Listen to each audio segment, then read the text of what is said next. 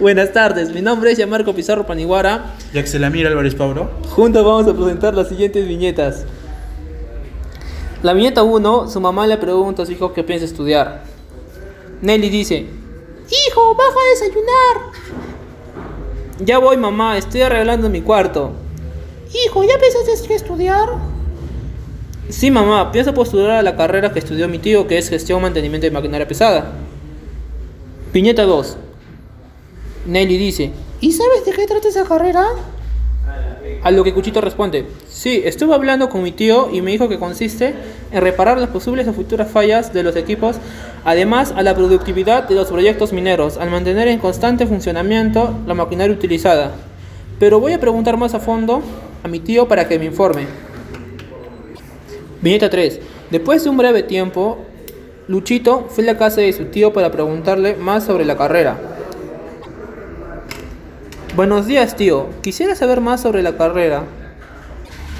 Dime, sobrino, ¿qué deseas saber? Tío, una pregunta. ¿Qué papel desarrolla o cumple en la sociedad la carrera que estudiaste? Sobrino, cumple la, la de acelerar procesos civiles e industriales. Viñeta 4. Su tío le dice para que vaya a una charla sobre la carrera. Sobrino, escuché sobre una charla que va a haber dentro de unos días. Si quieres saber más sobre la carrera, te recomiendo que vayas a averiguar sobre esa charla. Gracias, tío. Iré a averiguar sobre la charla. Viñeta 5. Luchito fue a averiguar sobre la charla a un instituto. Buenas tardes. Quisiera pedir información sobre la charla que van a dar sobre la carrera de gestión mantenimiento pesada.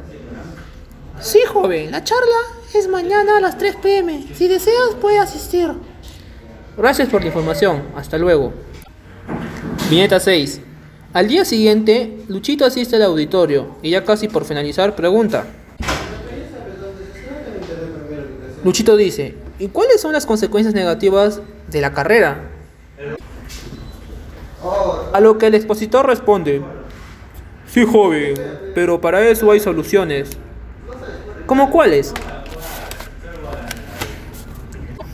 Viñeta 7. A veces se presentan emisiones gaseosas, ruidos y vibraciones. Pero para evitar ese problema debemos verificar el correcto funcionamiento a explosión para evitar desajustes en la combustión. También la contaminación sonora, debido a la maquinaria de construcción. Pero para esto podemos utilizar las, los mapas de ruido o modelaciones. Estos permiten trabajar con escenarios predictivos.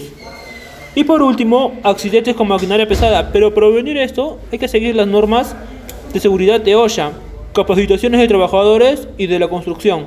Espero ayudar a ayudarlo, joven. Sí, muchas gracias. Al final, Luchito postuló para la carrera e ingresó. Y después egresó. Y comenzó a trabajar.